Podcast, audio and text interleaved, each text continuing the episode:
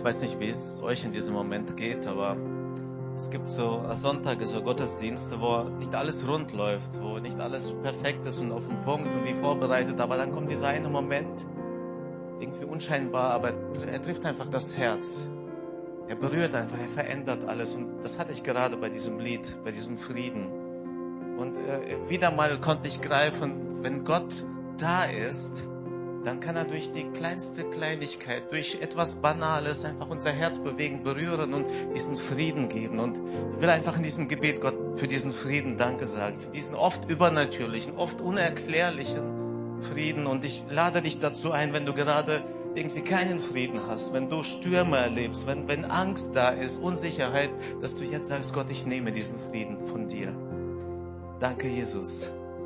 Danke, dass da, wo du bist, dass dort Stürme gestillt werden, dass Friede hineinkommt, dass da Ruhe hineinkommt. Herr, in der Atmosphäre von Angst, von Verzweiflung, Auswegslosigkeit, da wo du deine Hand ausstreckst, da wo du unseren Verstand berührst, unser Herz, unseren Körper, da kommt Friede hinein. Und ich bete, dass dieser Friede heute greifbar ist für jeden, der heute da ist. Dass heute jeder erlebt, wie du für ihn da bist und wie du deinen Frieden in sein Herz ausgehst. Danke dir, Jesus. Amen. Danke, Jesus, für den Frieden und danke euch, dass ihr da seid. Danke, Band, für die Begleitung in das Singen, in das Beten. Ich erwarte jetzt keine Reaktion, keiner muss die Hand heben, aber ich stelle ein paar Fragen, die ihr euch selbst beantworten könnt. Wer von euch musste schon mal mit einem Nachbarn, Freund, Arbeitskollegen oder Verwandten über den Glauben sprechen? Wie gesagt, keine Handzeichen müssen wir nicht. Ich vermute mal die meisten, vermute jeder mehr oder weniger. Und ähm, wer von euch musste schon mal grundsätzlich über den Glauben sprechen. Also gar nicht so sehr Glaubensinhalte, wieso machst du das oder das oder jenes, sondern grundsätzlich darüber, ob denn Glaube überhaupt relevant und wichtig ist. Das sind wohl schon eher herausforderndere Fragen, auch wenn die spezifischen auch herausfordernd sein können. Ich habe den Eindruck, dass wir heute in einer ganz besonderen Zeit angekommen sind, in der schon über, erst über den Glauben gesprochen werden kann, bevor wir in Details kommen. Und wenn ich das so wahrnehme und zusammenfasse, wie unser Umfeld den Glauben oder Religion, so sagt es man das ja eher, also wir Christen, wir sagen lieber Glaube als Religion, aber am Ende ist es schon, geht's in die gleiche Richtung. Ich würde sagen, es gibt drei Haltungen, die uns begegnen können, wenn wir grundsätzlich über den Glauben sprechen können. Die erste Haltung oder die erste Meinung ist, Religion ist nicht wichtig. Komm, entspann dich. Also, Religion kann helfen, dass du dich ein bisschen besser fühlst. Für dich ist das halt so, für die meisten anderen nicht. Und deswegen ist Religion weniger wichtig. Man kann es äh, weder greifen, noch tut sie irgendwie unserer Gesellschaft was Gutes. Es ist einfach so ein schönes Ding vielleicht für dich, aber für mich nicht und für die meisten auch, also für die meisten anderen auch nicht. Also ist Religion nicht wichtig. Erste Reaktion. Zweite Reaktion. Religion ist relativ. Glaube ist relativ. Jeder hat doch so seinen Glauben. Und jede Religion hat was Wahres. Und da wir das eh wissenschaftlich nicht beweisen können, ist es völlig egal, an was du glaubst. Hauptsache, du glaubst an etwas, also ist Religion relativ. Und deswegen dritte Meinung, weil das weder wichtig ist und außerdem relativ ist, ist Religion etwas sehr Subjektives, etwas Persönliches. Wenn du bei einer bestimmten religiösen Praxis dich wohlfühlst, dann mach das das ist für dich gut und dann übe sie aus und wenn du dich nicht dabei wohlfühlst, dann mach es nicht. Und dieses Wohlfühldenken, das ist so sehr in unserer Gesellschaft aktiv oder hat sich ausgebreitet, dass auch äh, für uns inzwischen normal ist, dass fernöstliche Religionen immer mehr Einzug finden oder Elemente aus diesen Religionen wie Yoga, Meditation und all diese Dinge. Also Religion ist nicht wichtig, relativ und subjektiv. Okay, wenn das so ist, lohnt es sich dann überhaupt mit Menschen darüber zu reden? Und schaut mal, wie ist denn unsere Haltung dazu? Und jetzt bringe ich das auf den Punkt, um endlich in das Thema zu kommen. Wir glauben, dass Glaube nicht nur nicht wichtig oder wenig relevant ist, wir glauben, dass er essentiell ist. Es macht einen enormen Unterschied. Es macht einfach alles aus, ob du glaubst oder nicht. Das hat Auswirkungen auf dieses Leben, glauben wir Christen, und noch viel mehr auf die Ewigkeit, denn wir glauben, dass dieses Leben nur ein kleiner Teil von dem Ganzen ist. Wir glauben, Religion und Glaube ist nicht relativ, so alles ist irgendwie richtig und jeder muss seinen Weg finden. Wir glauben, es gibt nur eine Wahrheit. Wir glauben, es gibt nur einen Gott und es gibt nur einen Weg zu Gott und der ist Jesus. Oh wow. Und deswegen glauben wir, Glaube ist nicht subjektiv, ist nicht nur etwas Persönliches, sondern wir müssen, wir haben den Auftrag, das zu den Menschen zu bringen, weil es nicht subjektiv ist, weil es nicht relativ ist, weil es wichtig ist. Weil aber unsere Haltung und unser Verständnis, und manchmal müssen wir Christen uns daran erinnern, dass das sehr konträr ist zu dem, was uns erwartet in der Gesellschaft, weil das so weit weg ist, müssen wir jeden Tag aufs Neue entscheiden, wie reagieren wir, wenn wir mit Menschen ins Gespräch kommen. Und auch hier habe ich drei Punkte und dann geht's los mit der Predigt. Erste Möglichkeit, oh, ich hoffe, sie kommt für keinen in Frage, aber ich glaube, dass sie schon sehr da ist, auch das ein oder andere Mal in meinem Leben. Die erste Möglichkeit darauf zu reagieren, dass Religion unwichtig ist, relativ subjektiv und so weiter, ist, sich zu verstecken. Zu sagen, okay, es lohnt sich nicht darüber zu reden, ich beziehe keine Stellung, ich sag, komm, glaub du, was du willst, ich glaub, was ich will. Die zweite Möglichkeit ist, sich dafür zu entschuldigen, was man glaubt. Weil ganz ehrlich, manche unserer Glaubensinhalte sind in dem heutigen Alltag scheinbar so von gestern, dass man uns für bekloppt halten müsste, wenn wir das verteidigen. Also entschuldigen wir uns so ein bisschen, ja, du, weißt du, äh, ich weiß und so, aber. Und die dritte Möglichkeit ist, es zu verteidigen zu erklären, sich dem zu stellen. Und der Fachbegriff dafür ist Apologetik. Also wenn du bisher noch nie mit dem Begriff Apologetik zu tun hast, ich verspreche dir, wenn du heute nach Hause gehst, weißt du ungefähr, was Apologetik ist. Und deswegen habe ich diese Predigt heute überschrieben mit Apologizing oder Apologetik. Sich für etwas entschuldigen und das ist meine Haltung oder es verteidigen und zu dem stehen. Und wahrscheinlich wirst du es schon ahnen, ich lade dich heute dazu ein, Apologetik zu betreiben. Ich würde sagen, also das ist mein erster Punkt, verstecken, entschuldigen oder verteidigen. Und wir werden im Laufe der Predigt natürlich aufs Verteidigen kommen, auf Apologetik. Wir werden dazu kommen, was hat das mit uns als Gemeinde zu tun? Warum nehme ich dieses Thema jetzt? Was hat mich dazu bewegt? Ähm, aber mal eins nach dem anderen. Warum ist Verstecken keine Option? Warum haben wir kein Recht zu sagen, wir äußern uns nicht dazu? Jeder hat doch so sein Ding, oder? Äh, jeder ist doch seines Lebens Herr und er kann doch für sich entscheiden, ob er sich äußert oder nicht. Schaut mal, der Auftrag, der an alle Christen gilt, ist nicht wegzustreichen aus der Bibel und der zieht sich durch die meisten Bücher der Bibel sogar und findet seinen Ursprung in Jesus selbst und der lautet, geht hin in die ganze Welt und predigt aller Schöpfung das Evangelium. Zu wem sagte das Jesus? Nur zu den Aposteln, nur zu den Pastoren und zu den paar Leuten noch, die Theologie studiert haben. Jesus sagt das zu allen Gläubigen. Also ich glaube, hier sind wir uns einig, okay? Dass wir uns jetzt über das Thema Verstecken, sich zurückziehen, gar nicht unterhalten müssen. Ehrlich gesagt, glaube ich, das geht gar nicht. Du kannst dich gar nicht verstecken. Wenn du ein Leben als Christ lebst, wenn du das, was in der Bibel steht, ernst nimmst und auslebst, wirst du früher oder später Antworten geben müssen.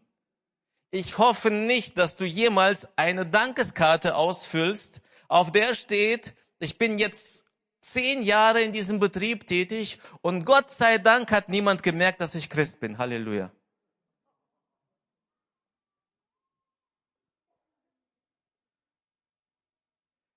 Ich lade natürlich ein, sich dem zu stellen, was um uns herum passiert. Und jetzt wird's aber, äh, lasst uns jetzt ehrlich sein. Wie einfach fällt es euch, Werte und Überzeugungen, die in der Bibel stehen, an die wir uns halten, wollen, mehr oder weniger versuchen zu verteidigen als gute Werte, ohne sich dafür entschuldigen zu müssen.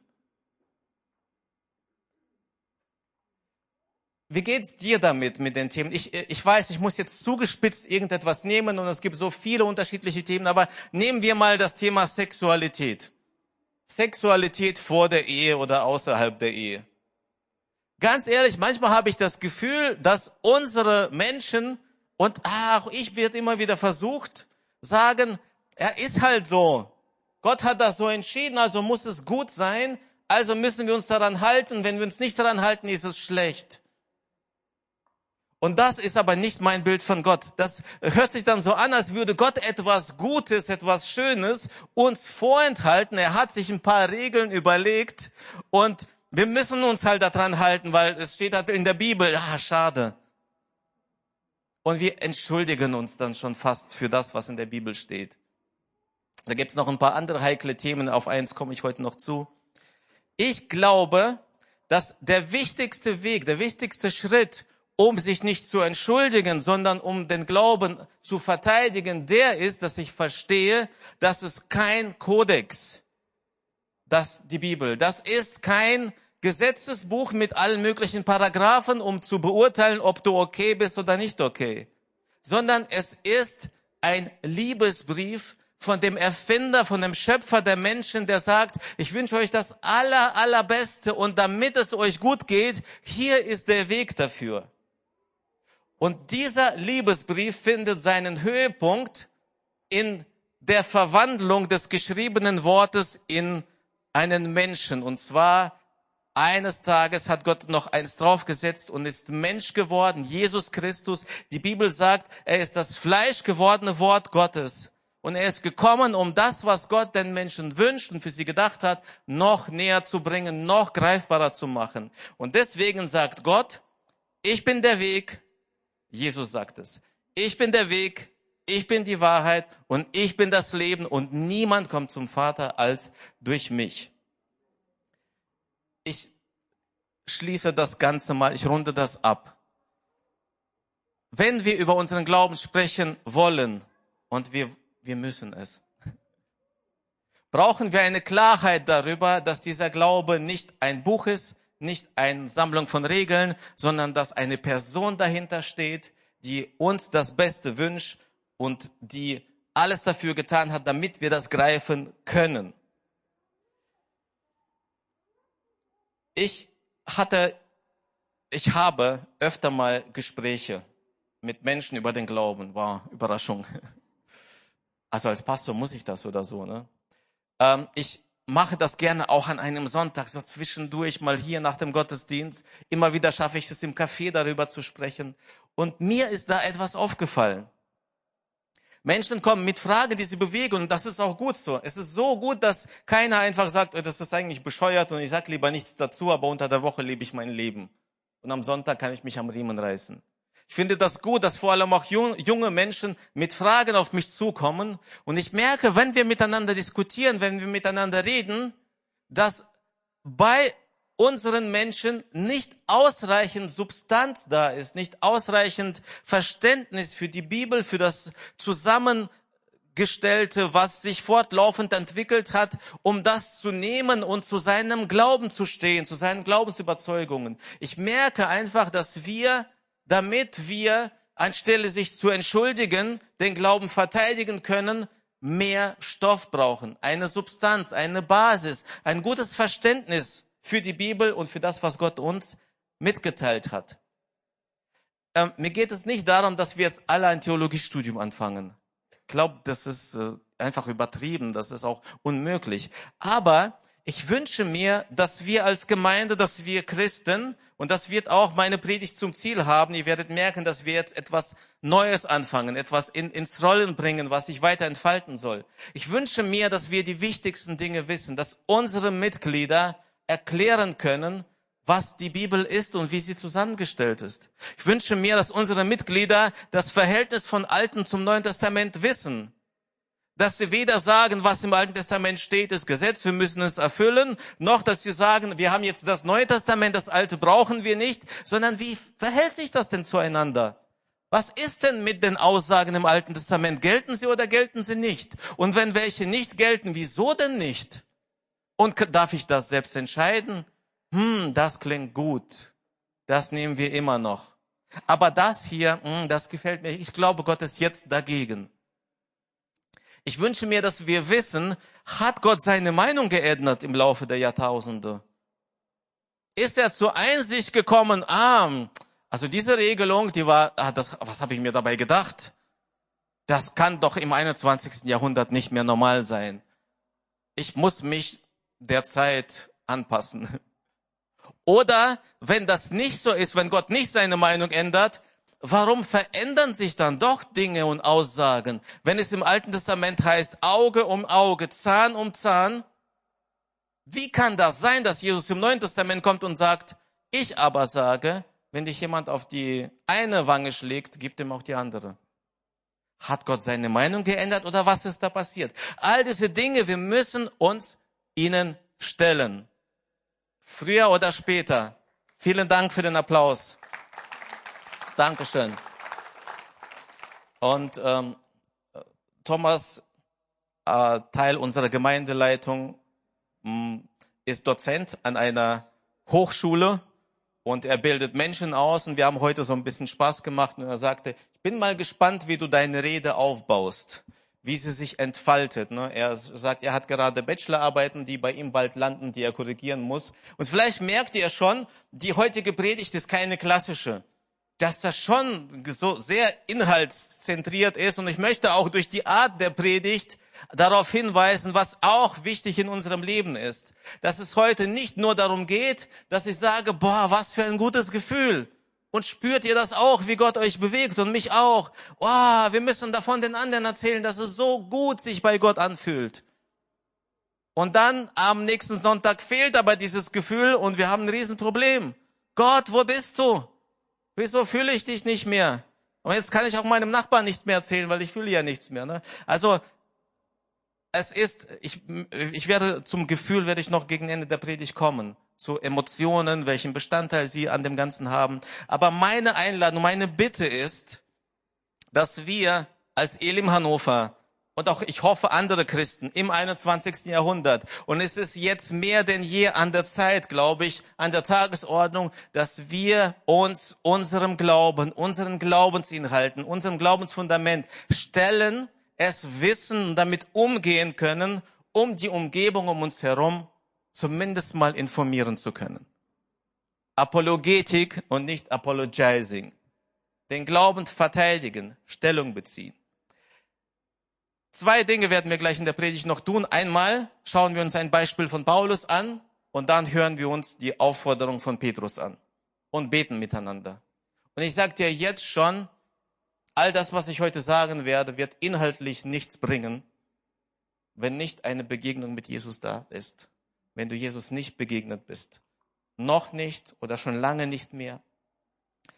Schauen wir uns, wie Paulus das gemacht hat. Er war unterwegs. Er hat Missionsreisen getan und er hat gepredigt, das Evangelium weitergegeben. Eines Tages ist er in Athen gelandet, einer sehr religiösen Stadt. Und schauen wir mal, wie er Apologetik betreibt. Apostelgeschichte 17, 16 bis 18. Während Paulus nun in Athen auf die beiden wartete, das waren seine Freunde Timotheus und Silas, sah er sich in der Stadt um. Empört und erschüttert stellte er fest, dass ihre Straßen von zahllosen Götterstatuen gesäumt waren. Und er begann mit den Leuten Gespräche zu führen. In der Synagoge redete er mit den Juden und mit denen, die sich zur jüdischen Gemeinde hielten. Und auf dem Marktplatz unterhielt er sich Tag für Tag mit denen, die er dort antraf. Dabei kam es auch zu Diskussionen mit epikureischen und stoischen Philosophen. Boah, Lasst uns mal Schritt für Schritt durchgehen, was Paulus hier gemacht hat. Erstens, er begegnet einem religiösen Pluralismus. Alles ist okay. alles ist erlaubt. Jede Religion soll berücksichtigt werden. Die Athener hatten so sehr Lust auf Religion oder wollen so wenig jemanden ausschließen oder vergessen, dass sie sogar einen Gott, Gott hatten, der oben ohne war. Also das ist natürlich ein Wortspiel. Eine Statue, auf der oben nichts war.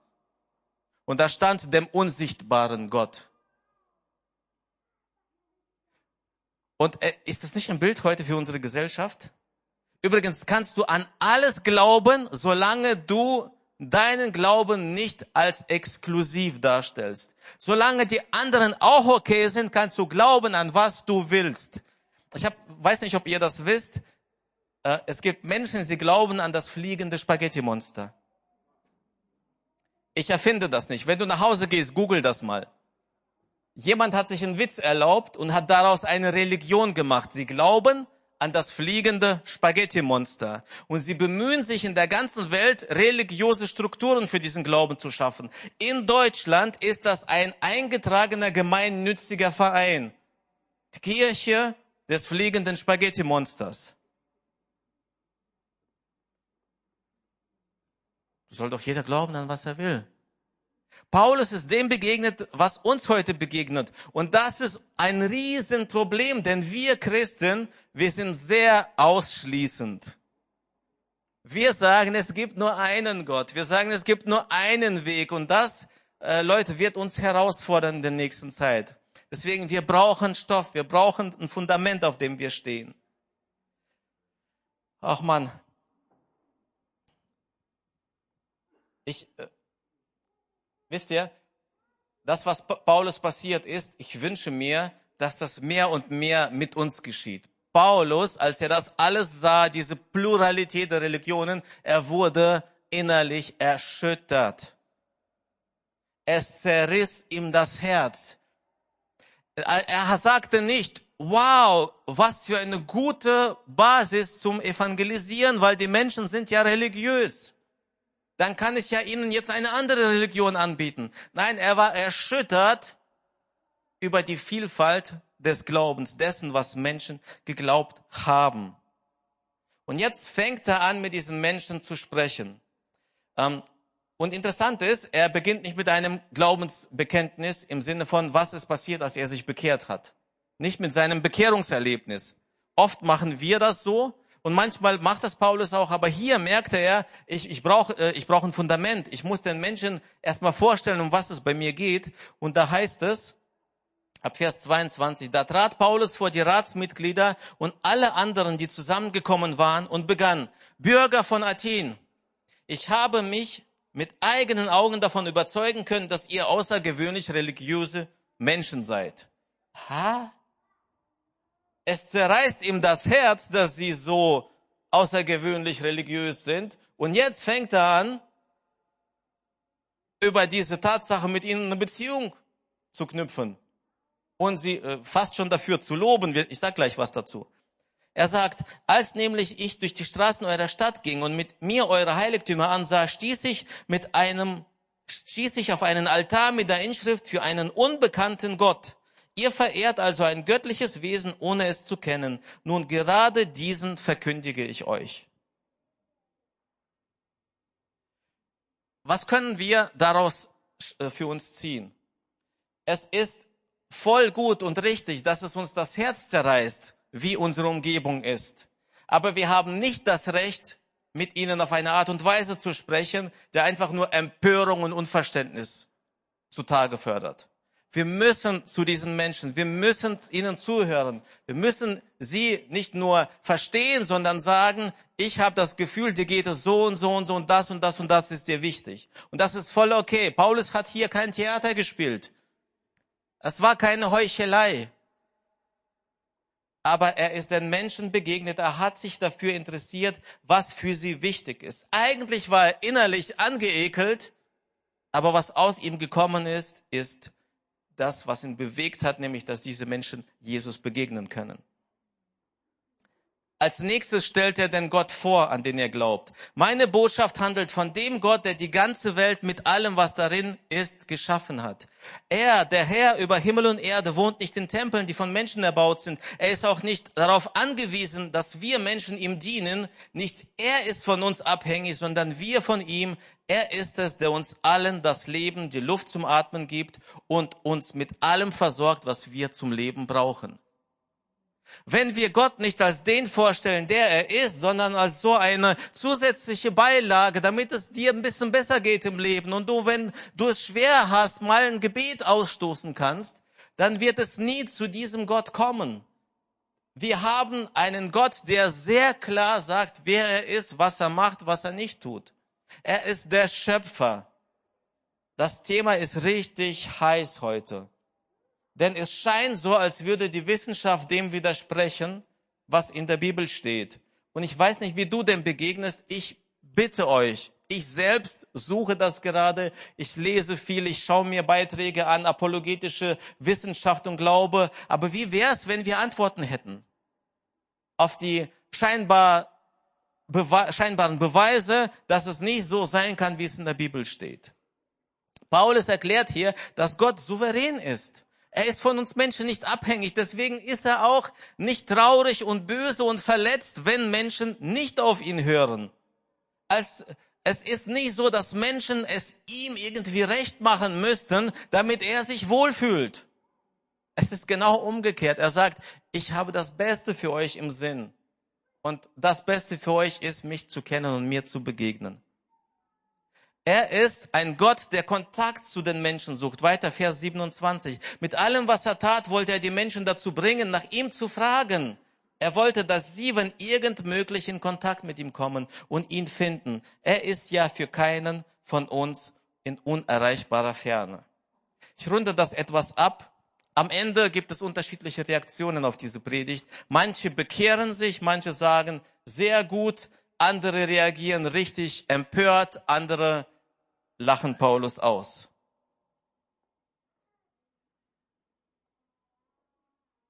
Das wird auch uns und dir begegnen. Und ich muss mich dafür öffnen, dass es Menschen geben wird, die sagen, hm, interessant, aber du, ich habe jetzt gerade keine Zeit. Können wir ein anderes Mal drüber reden. Es wird Menschen geben, die sagen, hör mir auf, ja. Und äh, ihr seid doch die, die gegen Homosexualität sind, oder? Und, und dann bist du raus. Weil du denkst, ah, eigentlich wollte ich so über den Glauben sprechen, aber jetzt wird mir wieder die, das alles genommen, ich muss mich dem stellen. Und es wird Menschen geben, die dich einfach nur auslachen.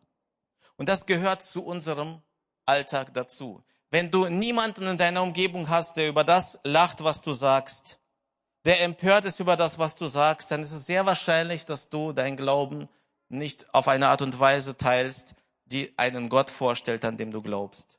Und bitte, das ist kein Rüffel, das ist kein, keine, keine Beleidigung, ne? das ist nicht so, oh, hey, jetzt du beweg dich mal und schau mal, sondern es ist eine Einladung. Denn, jetzt kommen wir zum letzten Teil der Predigt und runden ab, das, was wir wissen, das, was wir kennen, das, was wir erfahren haben und noch tiefer und deutlicher erfahren und erleben müssen, das ist etwas, wozu wir aufgefordert werden, es zu teilen. Das hat nicht nur Jesus uns aufgetragen und Paulus, alle, alle, die an Jesus gläubig wurden, auch die Apostel, zum Beispiel der Apostel Petrus, fordern uns dazu auf. Die Welt braucht uns. Hörst du das? Die Welt braucht dich. Sie braucht dein Bekenntnis. In 1. Petrus 3, 15 bis 16 heißt es, ehrt vielmehr Christus, den Herrn, indem ihr ihn von ganzem Herzen vertraut und seid jederzeit bereit, jedem Rede und Antwort zu stehen, der euch auffordert über die Hoffnung, die euch erfüllt. Aber tut es freundlich und mit gebotenem Respekt, immer darauf bedacht, ein gutes Gewissen zu haben. Ein schöner Vers, in dem sich alles zusammenfasst, in dem alles zusammenkommt. Ich werde gleich zum Gebet kommen. Ich merke, dass ich einfach mehr Inhalt habe als äh, Raum, um das zu entfalten. Aber ich kann schon jetzt sagen, das wird uns begleiten in den nächsten Wochen und Monaten, in dem Jahr 2023. Wir werden uns dem stellen. Wir haben verstanden, es ist richtig, Gottesdienste zu haben, die schwerpunktmäßig darauf abzielen, dass Menschen Jesus begegnen. Menschen, die Jesus schon kennen und Menschen, die Jesus noch nicht kennen.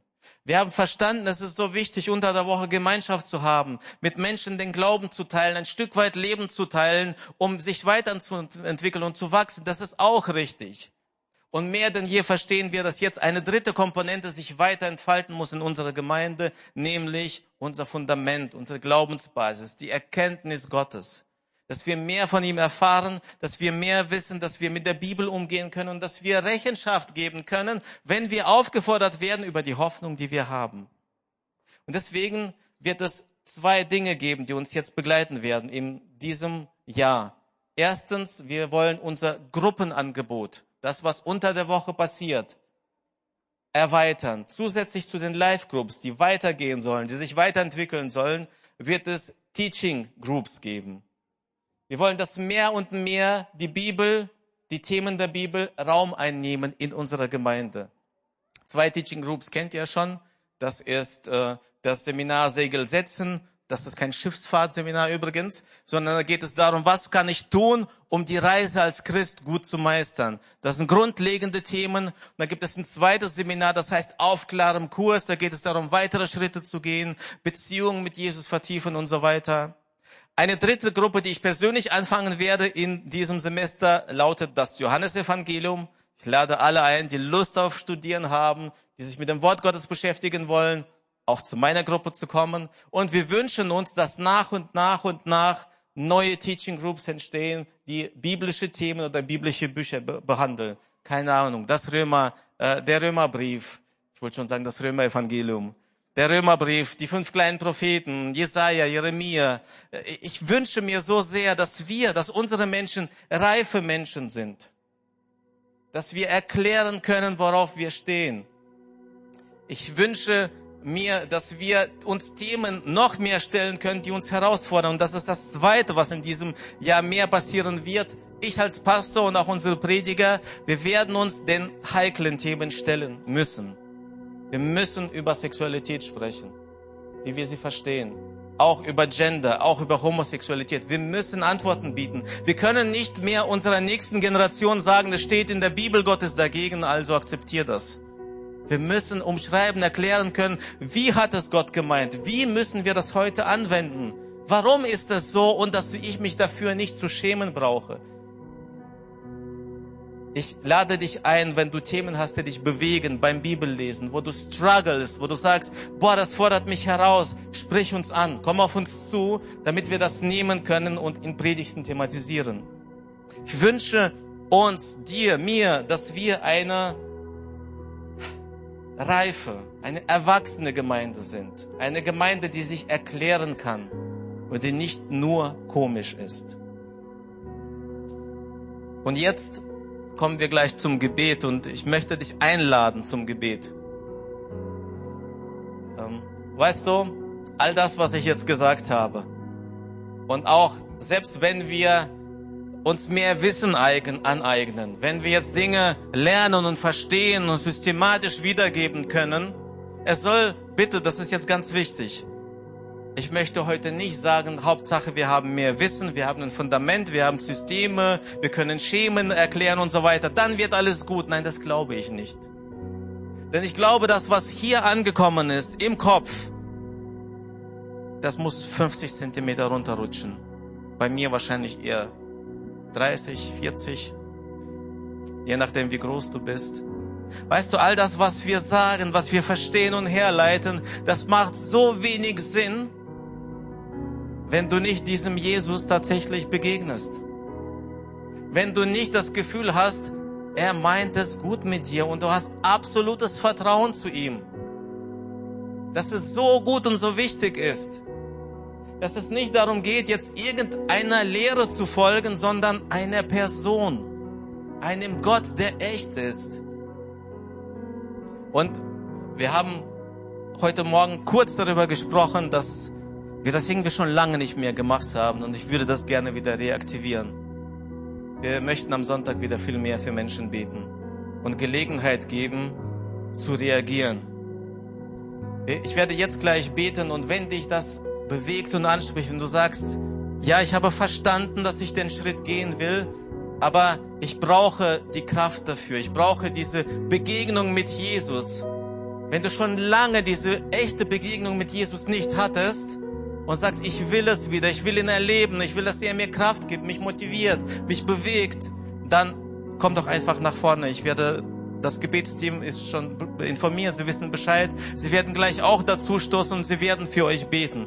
Wenn du sagst, ich will Schritte gehen in meinem Leben und ich brauche diese Begegnung, ich brauche diese Kraft mit Jesus, sie fehlt mir, dann würden wir so gerne für dich und mit dir beten. Und ich lade dich jetzt ein, das im Gebet zu tun. Das Gebetsteam kann gerne schon nach vorne kommen. Bitte die anderen aufzustehen zum Gebet. Ich fange an zu beten und ihr könnt einfach in der Zeit des Gebets, wenn euch das anspricht, nach vorne kommen und für euch beten lassen. Jesus, es ist so gut, dass wir an diesem Punkt angekommen sind, wo wir merken, all das, was wir tun werden, all das, was wir tun können, all unsere Anstrengungen, unser Verstand, all das wird keinen Unterschied machen, wenn Herzen nicht bewegt werden. Und das können wir nicht tun. Wir können Herzen nicht bewegen. Wir können Herzen nicht verändern. Wir können keine Begegnung mit dir schaffen. Das kannst nur du und dieser Mensch, der heute da ist. Und ich bitte dich, Jesus, ich bitte dich, Heiliger Geist, dass du jetzt Herzen anrührst und einfach einlädst und sagst, ich möchte dir nah sein und ich habe dich vermisst. Ich möchte dich umarmen. Ich bitte jetzt, wer möchte, wer diese dieses Gebet braucht, wer Jesus nah sein möchte, wer seine Gegenwart wieder neu erleben will, bitte euch einfach nach vorne zu kommen zum Gebetsteam und sie werden für euch beten. Jesus, ich bete, dass du jetzt einlädst, dass du alle die jetzt rufst, die, die, die dich brauchen, die dich jetzt besonders brauchen in diesem Moment, die, die es vermisst haben, diese Gemeinschaft mit dir zu haben, die, die sich danach ausstrecken und sie merken, dass all das andere, irgendwie nicht in Bewegung kommt, weil diese Begegnung mit dir fehlt. Weil dieses erfüllt werden von dir fehlt, weil dieses berührt werden von dir fehlt. Und ich bete, Jesus, dass jetzt in diesem Gebet das auf über, äh, übernatürliche, auf mächtige Weise passiert, dass du Herzen anrührst. Dass dieser übernatürliche Frieden, von dem wir am Anfang gesprochen haben und gesungen haben, dass er kommt und auf uns fällt. Komm, Jesus, lad ein. Führe, führe Menschen zu dir. Fülle jetzt die Herzen. Ich bete, Herr, dass jetzt in diesem Gebet Verletzungen heilen. Ich bete, dass alles, was hart geworden ist, wieder weich wird. Ich bete, dass all das, was stumpf geworden ist, wieder geschärft wird. Dass die Augen, die trüb geworden sind, wieder leuchten, wird wieder aufgehen. Jesus, komm. Jesus, komm. Komm, Jesus. Aber, ja.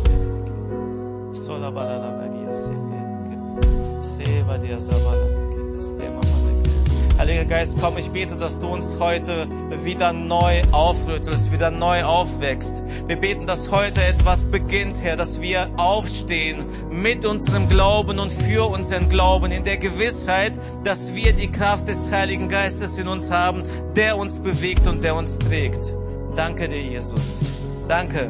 Danke, Herr, dass bei all dem Bemühen, was wir jetzt haben, nicht unsere Fähigkeit im Vordergrund ist, sondern dass wir zu dir schauen, dass wir auf dich hoffen, dass wir auf dich vertrauen. Danke, Jesus. Danke, Jesus. Und während hier Menschen beten, du kannst gerne noch dazukommen, nach vorne kommen, möchte ich eine ganz, ganz wichtige Einladung aussprechen. Wenn du heute da bist und obwohl das sehr, ja, trocken vielleicht für dich war und so wenig biblischer Inhalt war im Sinne von, wer ist genau Jesus, was hat er getan, äh, was bedeutet genau das für dein Leben, kann es gut sein, dass Jesus, dass Gott trotzdem an dein Herz geklopft hat? Und dass du sagst, ich fühle mich angesprochen, ich will es mit diesem Jesus probieren. Und ich würde so gerne mit dir beten und für dich beten, wenn du heute da bist. Und das ist jetzt eine Einladung an dich. Wenn du sagst, ja, ich möchte es mit diesem Jesus probieren, ich will ein Fundament im Leben haben und ich will dem, der mich geschaffen hat, begegnen, dann bitte ich dich jetzt, mir ein deutliches Handzeichen zu geben, dass du dich jetzt für ein Leben mit Jesus entscheidest und wir beten alle mit dir. Okay? Bist du heute da? Dann lass mich gerne deine Hand sehen. Dankeschön. Ist noch jemand da, der sein Leben heute Jesus geben möchte? Dankeschön. Sind noch Menschen da? Es ist ein guter Moment. Es ist eine Entscheidung, die viel mit dem Kopf zu tun hat, aber wir beten jetzt, dass das Herz bewegt und berührt wird. Ist noch jemand da, der sagt, ja, ich will heute mein Leben Jesus geben? Ja.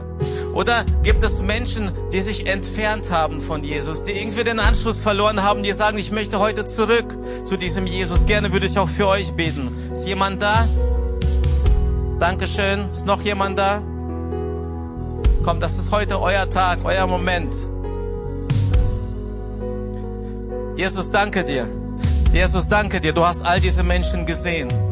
Danke, dass du sie gerufen hast. Und ich bete, dass diese Entscheidung heute, dass sie ihr Leben verändert, dass das nicht nur ein Moment ist, der mal passiert ist, sondern dass ab heute ihr Leben komplett wiederhergestellt wird. Dass ihr Leben heute komplett eine neue Richtung nimmt, Herr. Dass Dinge, die kaputt gegangen sind, wieder zusammengefügt werden. Ich bete, dass ihr Leben Frieden findet, Herr. Ich bete da, wo sie im Streit sind, mit Familienangehörigen, mit Freunden, mit ihren Kindern, mit Eltern, Herr, dass du dort Frieden hineingibst, Herr. Ich bete, dass da, wo Schuldgefühle da sind, weil etwas in der Vergangenheit passiert ist, weil sie etwas getan haben, ich bete, dass diese Schuldgefühle jetzt von ihnen genommen werden. Jesus, ich bete, dass du übernatürlich in ihr Leben jetzt schon eingreifst und dass es ab heute, morgen, übermorgen sichtbar wird in ihrem Leben. Danke dir, Jesus. Danke dir, Herr. Danke dir, Herr. Die Band wird jetzt gleich kommen und weiter singen und wir wollen das nicht unterbrechen. Wir wollen einfach weiter im Gebet sein. Wenn dich das noch angesprochen hat, wenn du noch Gebet brauchst, dann komm gerne nach vorne. Lass für dich beten. Amen.